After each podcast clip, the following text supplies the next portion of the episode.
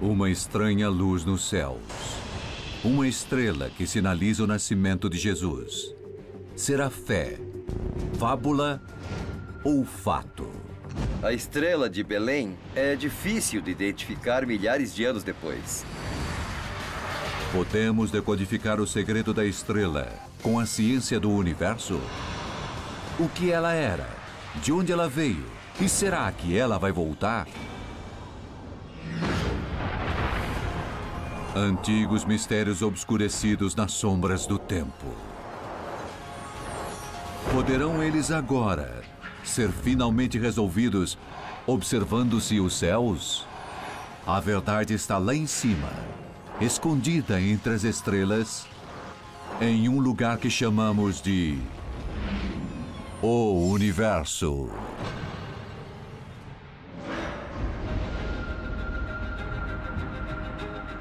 Toda noite, conforme a Terra gira em relação ao Sol, as estrelas saem. Elas seguem caminhos fixos através do arco celeste ano após ano. As estrelas parecem nascer no leste, se mover pelo céu e se pôr no oeste. E isso é porque a Terra gira de oeste para leste. Por isso só vemos um tipo de reflexo dessa rotação da Terra. Mas alguns dizem que uma estrela não obedeceu essas regras cósmicas a estrela de Belém. Você conhece a história, ou acha que conhece. Três homens perseguem uma estrela brilhante através do deserto do Oriente Médio para um encontro com um milagre. Mas quem eram estes homens? E que estrela era essa? Dois mil anos atrás, as pessoas não tinham a menor noção do que era uma estrela. E havia tipos diferentes de estrelas. Havia as estrelas, havia as estrelas errantes, que chamamos de planetas. Havia estrelas barbadas ou peludas, que chamamos de cometas. Uma estrela era uma estrela cadente, um meteoro. E hoje ainda chamamos algumas dessas coisas por termos poéticos, como Vênus, que é chamada de estrela da manhã. Então, será a estrela de Belém uma ficção baseada na fé? Ou algo que antigos observadores de estrelas realmente viram no céu sobre a Judéia e que a astronomia moderna poderia identificar? Era a estrela de Belém real? Ela pode ter sido real. Pode ter sido um evento real. O que, no caso, teríamos que confiar nos textos antigos, quaisquer inscrições, qualquer arqueologia, tudo o que temos que possa fixar a data o bastante para então olharmos para o céu daquele tempo para saber o que a estrela pode ter sido. Se você quiser estreitar o que o objeto pode ter sido, se é que era um objeto, você vai ter que identificar qual era o seu período de tempo. Nossa busca pela estrela de Belém começa há mais de dois mil anos no Oriente Médio, dividido entre os impérios rivais de Parta no Oriente e Roma no Ocidente. O coração estratégico da região, Roma conquistou o território da Judéia com sua capital Jerusalém, governada a mão de ferro pelo rei fantoche de Roma, Herodes o Grande. Havia muita agitação e, e desconforto entre a população judia da Judéia com o governo dos romanos e do rei Herodes. E muitas pessoas se voltavam para as profecias de que um Messias apareceria para trazer uma nova era de paz e liberdade. Um dia, viajantes do Império Parta chegaram em Jerusalém para dizer a Herodes que não só o Messias estava em algum lugar da Judéia, como eles tinham provas dos céus. Alguns magos do Oriente chegaram a Jerusalém perguntando: Onde está o rei dos judeus que acaba de nascer? Vimos a sua estrela no Oriente e viemos adorá-lo. Ao saber disso, o rei Herodes ficou alarmado, assim como toda Jerusalém. Os magos podem ter achado que Herodes ficaria feliz com a informação. Mas por quase 40 anos, Herodes se considerava o rei dos judeus. Agora, seu poder era ameaçado por uma profecia, uma criança desconhecida e uma estrela misteriosa que gerações de astrônomos tentaram identificar. A história é contada em um único texto antigo, mas não é um relato de testemunha. O Evangelho de Mateus foi escrito ao menos 80 anos após o nascimento de Cristo. É, no começo, ele deve ter conseguido falar com as pessoas que estiveram lá ou que tinham visto alguma coisa. Mas nós não sabemos. Entre os mistérios do Evangelho de Mateus, quem são os magos do leste que tão facilmente conseguiram uma audiência com o rei da Judéia? E por que eles falam sobre uma estrela? A resposta reside no original grego no qual o Evangelho foi escrito onde magos significa magoi ou magi. Membros de um antigo secto religioso, muito respeitados como estudiosos e observadores de estrelas. Mas eles não eram astrônomos, eram astrólogos. Magi vem da mesma palavra que magia. Eles eram mágicos de certa forma. E uma parte importante de seu trabalho era observar presságios. Assim poderiam aconselhar o rei ou outras pessoas sobre o que fazer. Baseados onde agora é o Irã ou o Iraque, os magos que visitaram Herodes estavam muito interessados nas profecias de um Messias judeu que derrubaria o poder dos romanos. Em busca de provas de que a profecia se cumpriria, eles observavam as estrelas. Se você fosse uma pessoa comum há dois mil anos, você olharia para um céu cheio de estrelas e constelações mudando e planetas se mexendo na frente daquelas estrelas no fundo. Mas você não saberia o que elas significariam. Esse conhecimento e o que ele prevê sobre o destino do rei, isso é um conhecimento guardado pelos astrólogos. Então, os magos veem algo no céu que os leva ao oeste pelo deserto. Mas aqui a história sofre uma reviravolta inesperada. Eles precisam pedir direções a Herodes. Onde está o rei dos judeus que acaba de nascer? A estrela de Belém não mandou os magos diretamente para Belém. Antes, eles passaram em Jerusalém para visitar o rei Herodes. Os conselheiros de Herodes consultam textos antigos e dizem que se o Messias havia nascido, teria sido em Belém. Herodes manda os magos para Belém, esperando que quando eles localizassem o Messias recém-nascido, ele pudesse matar esta jovem ameaça ao seu poder.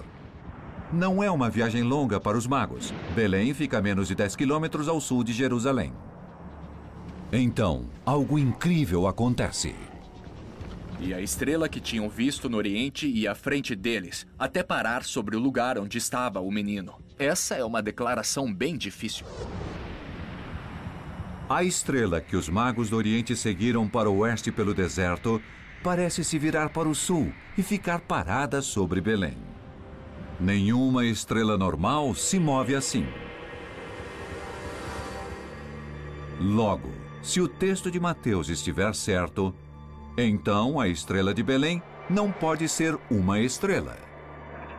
A questão mais desafiadora é que ela tem que se mover e ficar parada sobre a posição da natividade. Isso parece muito um objeto do céu se movendo e parando à sua frente de acordo com a história. Um tipo de estrela é conhecida por brilhar forte e se mover pelo céu. Uma estrela cadente. Quando uma pedra, um aglomerado de poeira do espaço interestelar, se aproxima da nossa atmosfera, ele esquenta e acende os gases atrás dele. E é aí que você vê o brilhante meteoro no céu. Alguns acreditam que foi necessário mais do que um meteoro para fazer a estrela de Belém. Existe uma hipótese. A estrela de Belém foi dois meteoros. Um que caiu primeiro, que levou os magos para Jerusalém, e outro que caiu sobre Belém e os levou até lá. O problema é que meteoros caem o tempo todo. E como hipótese científica, não podemos testar isso, porque não há como voltar no tempo e descobrir se realmente houve até mesmo o meteoro mais espetacular no momento certo. E a outra objeção para a teoria do meteoro. O maior problema da estrela de Belém ser um meteoro ou vários é a questão da sincronia. Se os três reis magos vieram de perto da cidade de Bagdá, eles percorreram 885 quilômetros até a cidade de Jerusalém. Se eles viajassem a camelo, numa velocidade máxima de 30 a 60 quilômetros por dia, a viagem levaria ao menos duas ou três semanas, possivelmente bem mais. Uma estrela cadente só dura alguns segundos no céu. A forma como ela foi descrita no livro de Mateus não parece consistente com um evento breve como um meteoro. Mas, se a estrela de Belém não foi um meteoro, poderia ser outra coisa que atravessou a noite antiga? E será que há evidências fora da Bíblia, nos registros astronômicos de outra sociedade antiga?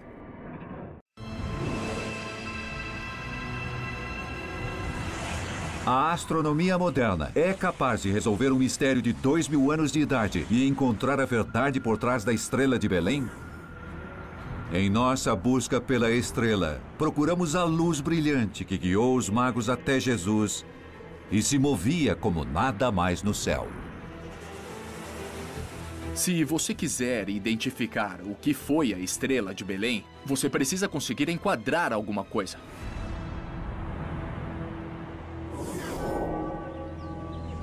Pode haver uma pista aqui, em Pádua, Itália, na capela medieval Arena. Em uma parede da capela, há um afresco completado em 1305 por Giotto, o pai da pintura realista. Ela representa os magos dando presentes ao menino Jesus. As estrelas brilham sobre a manjedoura e Giotto claramente pintou um cometa. E muitos dizem que não é só um cometa, mas o cometa mais famoso de todos. O cometa Halley, que passa pela Terra a cada 76 anos. O cometa ficou visível por mais de um mês em 1301. Giotto, sem dúvida, o viu e o usou de modelo em seu afresco. Mas em sua arte, será que Giotto também codificou uma antiga tradição sobre a realidade por trás da estrela? No século III, o estudioso cristão Origen, que pode ter visto pessoalmente o cometa Halley, escreveu que a estrela de Belém pode ter sido um cometa. Um cometa é um monte de gelo sujo com alguns quilômetros de diâmetro. E quando ele chega perto do Sol, o que ele faz raramente e por pouco tempo, ele gera uma cauda conforme o Sol aquece seu núcleo gelado, evapora o gelo e libera a poeira presa dentro dele, que ao sair forma aquela longa e linda cauda. Então, será que o cometa Halley pôde ser visto do Oriente Médio na época em que Jesus nasceu? Os únicos relatos de testemunhas vêm não do Oriente Médio, mas a 6.500 quilômetros de lá, na China. Nós devemos muito aos antigos astrônomos chineses. Era impressionante os detalhes que eles registravam. E sem esses registros, não saberíamos muito sobre qualquer um desses eventos astronômicos históricos. Antigos astrônomos chineses registraram uma estrela vassoura, ou cometa, que agora chamamos de cometa Halley. Ele brilhou forte durante dois meses. O povo do Oriente Médio certamente teria visto o cometa também. Agora, isso é interessante porque os cometas se movem através de todo o céu. Se o cometa Halley for a estrela de Belém, então milhões de pessoas vivas hoje o viram quando ele voltou em 1986 e milhões irão vê-lo quando ele voltar de novo em 2061. Mas há um problema. Os registros chineses apontam a aparição do cometa Halley em 12 a.C., muitos anos antes do que a maioria dos estudiosos acham que Jesus nasceu. Como a estrela em si, o nascimento de Jesus está envolto em mistério. Na história do Evangelho, Mateus nunca deu uma data específica. Quando Jesus nasceu, as pessoas não contavam os anos consecutivamente como nós fazemos hoje. Elas os contavam pelo reino do imperador. Mas mesmo essas datas não eram usadas em documentos locais. Não havia certidões de nascimento. Nossa atual divisão do tempo em anos e depois do nascimento de Jesus é o legado de um monge do século VI, Dionísio Exíguo. Baseando parcialmente seus cálculos nos reinados dos imperadores romanos, o monge desenvolveu um calendário onde Jesus nasceu em 25 de dezembro do ano 1 a.C. Seis dias depois vem o 1 de janeiro de 1 depois de Cristo, ou Ano Domini, Ano do Senhor em latim. Mas o irmão Dionísio erra em algumas contas. É irônico que nosso calendário moderno seja baseado numa estimativa de quando Jesus nasceu, e essa estimativa acabou se provando errada. Estudiosos apontaram isso ao longo dos séculos, e no ano de 2012, o Papa concorda. Bento XVI reconhece através de um livro que Jesus, na verdade, nasceu antes de 1 a.C. Porém, ninguém tem provas de exatamente quando. Muitos estudiosos apontam o nascimento de Jesus entre os anos 7 e 2 a.C. E como o cometa Halley apareceu em 12 a.C., isso o tira de cogitação como sendo a estrela de Belém ou não. Uma teoria coloca o cometa Halley no palco central numa combinação bizarra de ficção e história. Uma geração após Jesus, no ano 66 depois de Cristo, outro grupo de magos executa uma estranha sessão em Roma para o imperador Nero. Assim, ele pode pedir perdão a uma de suas vítimas. Naquele mesmo ano, o cometa Halley foi visto sobre os céus de Roma. Quando Mateus escreveu seu evangelho, isso foi em 80 depois de Cristo. Agora, em 66 depois de Cristo, apenas 14 anos antes, o cometa Halley fez um voo próximo da Terra. Ele o teria visto. O cometa estaria fresco em sua mente, como um símbolo no céu, quando ele escreveu o seu evangelho. Será que Mateus transforma a realidade histórica dos magos, visitando o tirânico Nero em Roma, na época da passagem do cometa Halley, com outros magos visitando o tirânico Herodes em Jerusalém? Será o Evangelho apenas uma história?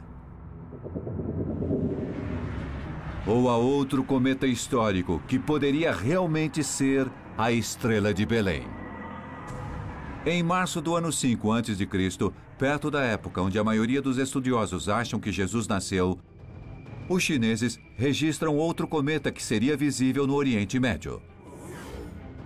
Alguns astrônomos modernos acham que esse cometa é a estrela de Belém. E algumas pessoas acham que ela voltou. No ano de 2012, um cometa passou pela Terra. Ele se chama Ison. Conforme ele se aproxima, uma crença se espalha pelo globo e pela internet de que essa é a mesma luz registrada pelos chineses em 5 depois de Cristo, a mesma luz que guiou os magos. No começo de 2013, algumas pessoas acharam que o cometa Ison era uma recorrência da estrela de Belém. O cometa Ison não sobrevive à jornada. A 1 milhão e 100 mil quilômetros do Sol, o Ison se despedaça devido ao calor. Se Aison foi a estrela de Belém, retornando após 2018 anos, então os instrumentos astronômicos modernos presenciaram sua total destruição. Mas essa é uma teoria que foi destruída tão fácil quanto o cometa em si. Medindo a trajetória do cometa Aison, descobrimos que era uma trajetória parabólica o que significa que ele entraria em nosso sistema solar, passaria pelo Sol e então escaparia para sempre. Isso é o contrário da órbita elíptica ou recorrente, como o cometa Halley, que vai voltar toda hora. O Ison passaria uma vez só. A ideia de que o cometa Ison era a estrela de Belém retornando é uma ideia que pode ser descartada. Mas muitos dizem que nenhum cometa poderia ser a estrela de Belém, pois os povos dos tempos antigos viam os cometas como símbolos de desastres. Cometas eram maus presságios. Eles eram presságios que nos diziam que algo ruim ia acontecer. A morte de alguém, uma praga, a fome, uma guerra. Não o arauto do salvador da humanidade. Outros dizem que o que os chineses viram em 5 a.C., perto da época em que estudiosos acham que Jesus nasceu, não era um cometa, mas algo ainda mais estranho. A estrela de Belém. Será real? Se for, será que a luz que os magos viram era uma nova estrela? Ou talvez uma estrela morta? Nossa busca pela estrela de Belém agora nos leva para a cidade de Praga, no ano de 1604, e ao astrônomo real. Johannes Kepler foi a transição da astrologia para a astrofísica moderna. Foi ele quem observou toda a movimentação dos planetas e descobriu como eles deviam se mover no espaço real. E, portanto, descobriu que havia leis governando essa movimentação. Em 1604, Kepler se fascina por uma nova estrela que brilha por mais de um ano e depois desaparece. Ele a chama de nova, palavra em latim com o mesmo significado em nossa língua, mas aquela não era uma nova estrela, mas a luz de uma estrela morta, uma supernova. Uma nova é o brilho repentino de uma estrela. E uma supernova é um brilho muito maior de uma estrela. Uma supernova é a explosão de uma estrela inteira enquanto que uma nova corresponde à explosão apenas das camadas superficiais da mesma. Quando você olha os restos de uma nova, você observa basicamente hidrogênio e gás hélio emanando da estrela-fonte.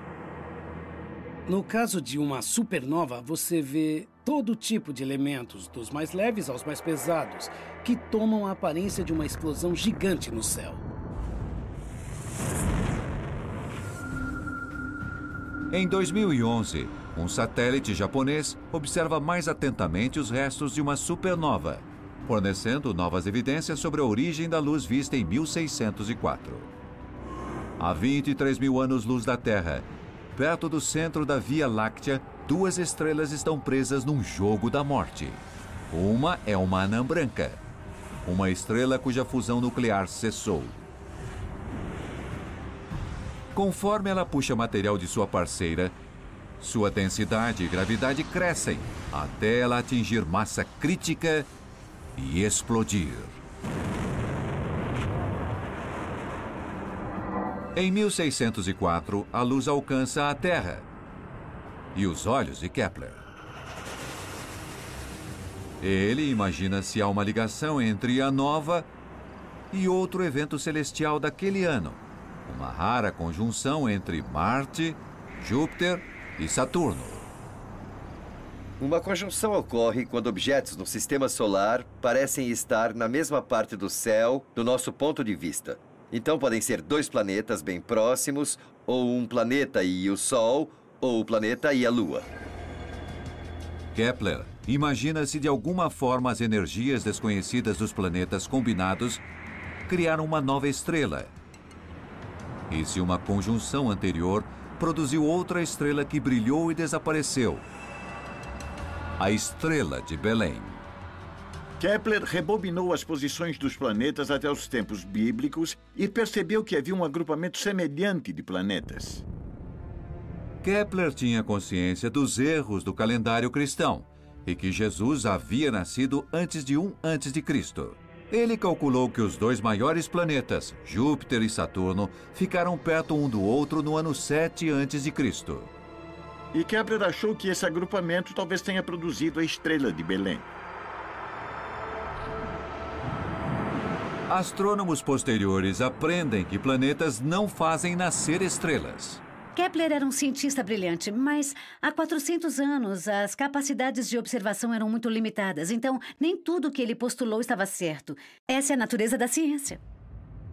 Mas o trabalho de Kepler desperta 400 anos de especulação de que a estrela de Belém é uma nova ou supernova.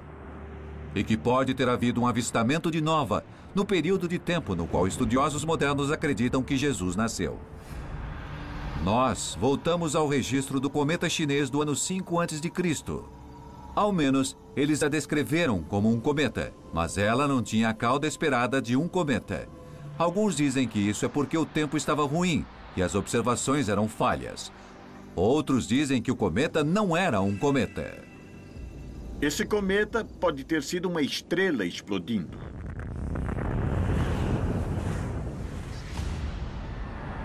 Uma teoria identifica a luz do ano 5 a.C.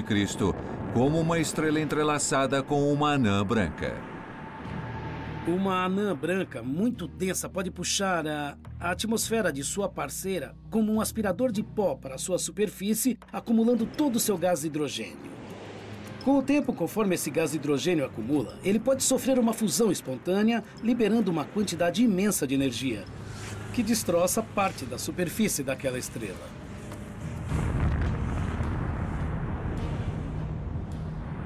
Alguns dizem que a nova de 5 a.C. dispara de novo em um pulso observado da Terra em 1925. Uma estrela pode pegar esse combustível extra de sua irmã. Ela se torna instável, vira uma nova. Queima esse combustível e depois começa a acumular combustível de novo, para acontecer de novo outra hora. Então, uma nova pode se repetir em alguns sistemas binários. Astrônomos modernos não conseguem apontar a localização da luz do ano 5 a.C. com base nos registros chineses.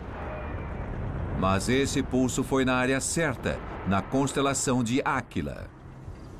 Poderia o mesmo objeto ter estourado duas vezes? Com um clarão visto em 1925 e outro visto quase dois mil anos antes, confundindo os chineses e inspirando os magos? Os argumentos contra isso é que foi determinado que a nova Indea Aquilai não é um evento recorrente.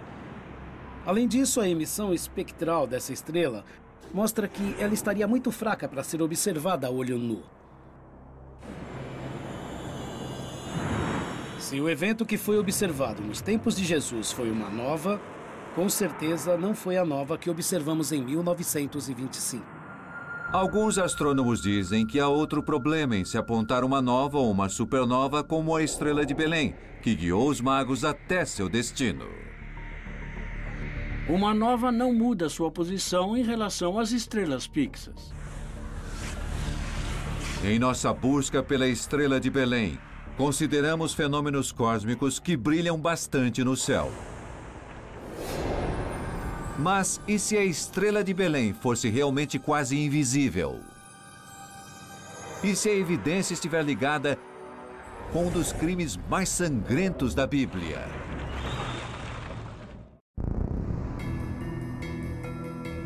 Em nossa busca pela estrela de Belém, procuramos por luzes brilhantes no céu. Mas será possível que a estrela não seja um objeto brilhante enorme mas algo que apenas os magos notaram? Quando você vê um cartão de Natal, você vê uma estrela brilhante que todo mundo teria visto. Mas lembre-se, Herodes e seus conselheiros não sabiam disso. Eles precisavam perguntar aos magos o que viram. Então não podia ter sido esse tipo de objeto. É hora de olhar melhor o que os magos disseram no Evangelho de Mateus. Vimos a sua estrela no Oriente e viemos adorá-la. Bom, existem duas maneiras de interpretar isso. Vimos a sua estrela no Oriente. Para decifrar a verdade, voltamos novamente ao original grego do Evangelho. Vimos a sua estrela no Oriente. No Oeste, na verdade é em Te Anatole, ou em sua subida no Oriente. A frase tem um significado bem específico para os antigos observadores de estrelas. É o que os astrônomos modernos chamam de nascimento heliacal, a reaparição de uma estrela ou planeta que ficou sem ser visto por semanas ou meses. Nós não vemos todas as estrelas o tempo todo porque a inclinação do planeta aponta a gente para um lado ou para outro e as estrelas estão à nossa volta em todas as direções. Algumas ficam escondidas, outras ficam aparentes. E isso muda com as estações e com os meses. Então, se vemos um nascimento heliacal de um planeta, isso significa que ele está nascendo logo antes do Sol. A palavra heliacal tem a mesma raiz de Hélios, que significa Sol. Nascimentos heliacais eram importantes em tempos antigos. No Egito, o nascimento heliacal da estrela Sirius correspondia às cheias anuais do Nilo. Mas astrólogos como os magos poderiam interpretar o nascimento heliacal como um presságio sobrenatural? Seria essa a chave para o mistério da estrela? Em vez de algo espetacular e brilhante no céu, a estrela de Belém pode muito bem ter sido um conceito astrológico obscuro, da forma de astrologia praticada pelos magos. O rei Herodes e seus conselheiros não teriam entendido do que os magos estavam falando, porque, para os judeus, a astrologia não é algo tipicamente praticada ou seguida. Mas Herodes tinha conhecimentos suficientes dos ideais greco-romanos ocidentais para tentar falar com os magos em seus próprios termos. Herodes chamou em segredo os magos e perguntou a data exata em que a estrela apareceu. Mateus faz Herodes agir sobre a informação astrológica. O rei fantoche, sentindo seu poder ameaçado pelo jovem Messias, ordena um massacre. Herodes mandou matar todos os meninos de Belém e de todo o território vizinho de dois anos para baixo, de acordo com o tempo indicado pelos magos. Muitos astrônomos veem essa história como uma pista-chave que Mateus entrega sobre o que era a estrela de Belém. Herodes mata todas as crianças de até dois anos. Então, poderia a estrela de Belém ser, na verdade, um fenômeno de dois anos de duração? Então, a estrela de Belém pode não ser um objeto, mas um processo. Se você abre a possibilidade de talvez várias conjunções de planetas com estrelas, então você pode finalmente ter um fenômeno, então uma série de fenômenos que se estendem por alguns anos. Para astrólogos, conjunções, estrelas e planetas se alinhando no céu de maneira incomum eram mensagens cósmicas a serem decifradas. Os magos teriam observado o movimento dos planetas. Eles teriam tabelado e gravado todas as conjunções. Eles teriam tentado ver significado nisso. Então, talvez em 7 a.C., perto do tempo em que estudiosos acham que Jesus nasceu, os magos observaram os dois maiores planetas. Júpiter, o planeta dos reis, batizado com o nome do rei dos deuses romanos, e Saturno, que muitos astrólogos antigos achavam que controlava o destino do povo judeu. Entre maio e dezembro do ano 7 a.C., Júpiter e Saturno parecem ter passado bem perto um do outro. Não uma, mas três vezes. Para astrólogos, essa conjunção poderia significar uma troca de reinado na Judéia mas na verdade trata-se de uma ilusão de óptica chamada movimento retrógrado. Movimento retrógrado é o nome que damos quando um planeta parece se mover para trás, mas isso é só a impressão.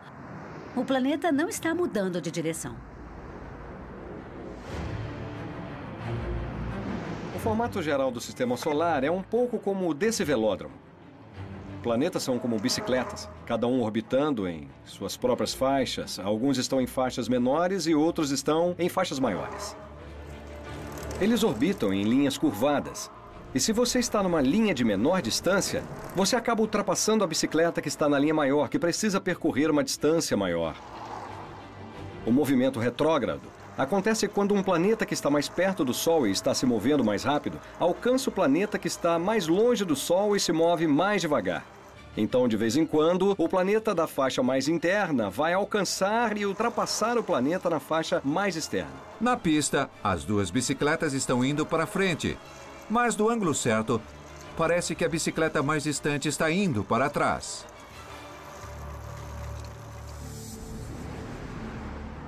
E como a órbita de Júpiter fica mais distante do que a órbita da Terra, uma ilusão similar aconteceu em 7 a.C. Da perspectiva dos magos na Terra, Júpiter parecia passar de Saturno. Depois voltar, passar de novo, voltar e passar uma terceira vez. Uma conjunção tripla. Isso alerta os magos para observar o que Júpiter faz depois. E no ano seguinte, 6 a.C., o planeta Rei se move contra a constelação de Ares, o Carneiro. Como Saturno, tem influências astrológicas sobre os judeus. Atribuir às constelações individuais diferentes traços ou propriedades parece bobo para muitos de nós, mas na época isso teria feito todo sentido. Em abril de 6 a.C., Júpiter estaria subindo no leste logo antes do amanhecer, quando de repente a fina lua crescente teria passado completamente sobre Júpiter, o ocultando, bloqueando sua luz, até de repente Júpiter aparecer de trás do objeto escuro. Astrologicamente, isso pode ser interpretado como o nascimento de um novo rei. E como Júpiter estava na constelação de Áries no ano 6 a.C., a interpretação era de que um novo rei surgiria na Judéia. Isso tinha grande relevância astrológica. Poderia ser o bastante para fazer os magos pegarem seus camelos, mas nossa busca pela estrela de Belém não acabou. Em anos recentes, uma nova conjunção foi identificada. Isso pode encerrar a questão do que a estrela realmente era? E a verdadeira data do nascimento de Jesus? Será que a verdade por trás da estrela de Belém pode ser encontrada não só na ciência da astronomia, mas codificada nos antigos segredos da astrologia? Muitos astrônomos acham que a estrela no Evangelho de Mateus era uma conjunção, planetas e estrelas alinhados em um evento natural, com uma interpretação sobrenatural fornecida pelos magos. Se você olhar no céu do ano 5, 6 ou 7 a.C., uma das conjunções mais interessantes desses anos foi a conjunção tripla envolvendo Júpiter e Saturno. E se você acreditar que Jesus nasceu aí, deve ser onde estava a estrela. Mas outros observaram outra conjunção, talvez mais dramática, que poderia reescrever a história. Nos anos 3 e 2 antes de Cristo, o planeta Júpiter ficou incrivelmente perto do planeta Vênus, tão perto que eles pareceram se unir em uma só estrela. E isso aconteceu na constelação de Leão, bem baixo no horizonte oriental, logo antes do amanhecer.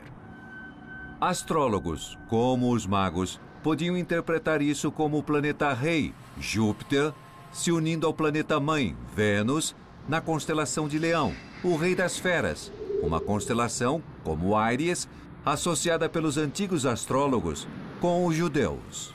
Talvez os magos tenham achado que um grande líder judeu havia sido concebido. Depois, entre setembro do ano 3 e maio do ano 2 a.C., o movimento retrógrado faz parecer que Júpiter, o planeta rei, passa três vezes perto de uma estrela especial, que a antiga astrologia também dizia comandar o destino dos reis.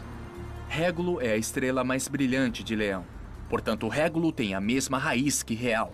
É a estrela rei na constelação de Leão, a constelação dos reis. Conforme a Terra passava por Júpiter em sua órbita, Júpiter parecia passar por Régulo em uma rara conjunção tripla. De acordo com alguns astrólogos, ao juntar esses pontos, Júpiter parecia coroar Régulo. Os magos podem ter tomado isso como sinal de que um grande rei estava para nascer. Então Júpiter se alinhou com Vênus de novo. Nove meses depois da última conjunção, o tempo que leva para uma mulher conceber e dar à luz. Em junho de 2 a.C., Júpiter estava abaixando até encontrar Vênus, que estava levantando. E os dois se juntaram mais uma vez para formar uma única estrela brilhante, mas dessa vez sobre a Judéia. Para os magos, eram esses os sinais do nascimento do rei dos judeus, o Messias? Seria essa conjunção de junho o sinal final que os coloca em sua jornada para o oeste? Alguns dizem que eles não chegaram em Jerusalém até o final de dezembro de 2 a.C., porque naquele mês Júpiter havia se movido para o céu do sul. E alguns calculam que o movimento retrógrado fez o planeta que os magos estavam seguindo parecer ficar parado sobre Belém no dia 25 de dezembro. Não é o nascimento de Jesus, não chega nem perto. O Evangelho de Mateus diz que ele já era um menino, não mais um bebê. Mas será que é a memória da visita dos magos a razão pela qual, séculos depois, a igreja escolhe o 25 de dezembro como a data do Natal? Muitos dizem que essa explicação para a estrela de Belém é a que melhor liga o evangelho à astronomia. Mas outros dizem que é impossível, porque isso acontece em 2 a.C., dois anos depois de Herodes, o Grande, morrer em 4 a.C. De acordo com Mateus, o nascimento de Jesus e a morte de Herodes estão ligados e não podem ser separados. Jesus nasceu em Belém, na Judéia, na época do rei Herodes. Então isso marca o período de tempo. Herodes tinha que ser o rei e tinha que estar vivo. A conjunção em 2 ou 3 antes de Cristo não podia ter sido a estrela de Belém, se o rei Herodes realmente morreu em 4 antes de Cristo. Mas e se a história tradicional estiver enganada? De acordo com Flávio Joséfo, um historiador do final do século I, Herodes morre após um eclipse lunar e antes do banquete da Páscoa judaica. Um eclipse lunar acontece quando a órbita da Lua em volta da Terra passa pela sombra da Terra e a Terra bloqueia o Sol. Muitos estudiosos acreditam que o eclipse ao qual Joséfo se refere é o eclipse parcial de 13 de março de 4 a.C. Mas no final do século XX, uma nova teoria controversa surge de que Joséfo, na verdade, se refere ao eclipse lunar total de 10 de janeiro do ano 1 depois de Cristo um evento que aterrorizaria qualquer um que o visse. A lua assume um vermelho profundo durante um eclipse lunar total. Vermelho como o sangue derramado por Herodes. Seria esse o sinal celestial de que sua morte não estaria longe? Se você acreditar que Herodes morreu em um depois de Cristo, então você volta a olhar a estrela dos anos 2 e 3 antes de Cristo e uma série incrível de conjunções de planetas e estrelas que ocorreram nesses anos. E se esse for o período de tempo correto, acho seguro dizer que a estrela estava lá. Se essa conjunção for a verdadeira estrela de Belém, então Jesus nasceu em 2 antes de Cristo, bem próximo da data tradicional de seu nascimento. Mas se foi nessa data que Jesus nasceu, então gerações de estudiosos tradicionais estavam errados sobre quando o rei Herodes morreu. Logo, é hora de reescrever a história. Eu ia adorar se algum dia arqueólogos encontrassem tabuletas de argila, pergaminhos de papiro, algo que jogasse mais luz sobre essas ideias que chegaram até nós de que, na verdade, isso pode ter uma origem astronômica. Mas se isso vai acontecer, só o tempo vai dizer. Nós olhamos para os céus para encontrar a estrela que sinalizou o nascimento de Jesus. Descartamos cometas, meteoros e estrelas explodindo para identificar a estrela que os magos viram em uma série de conjunções envolvendo um planeta que bilhões veem toda noite. Júpiter, um planeta com o nome de um deus pagão cujos movimentos pelo espaço, interpretados pelos antigos astrólogos, foram imortalizados como a estrela de Belém.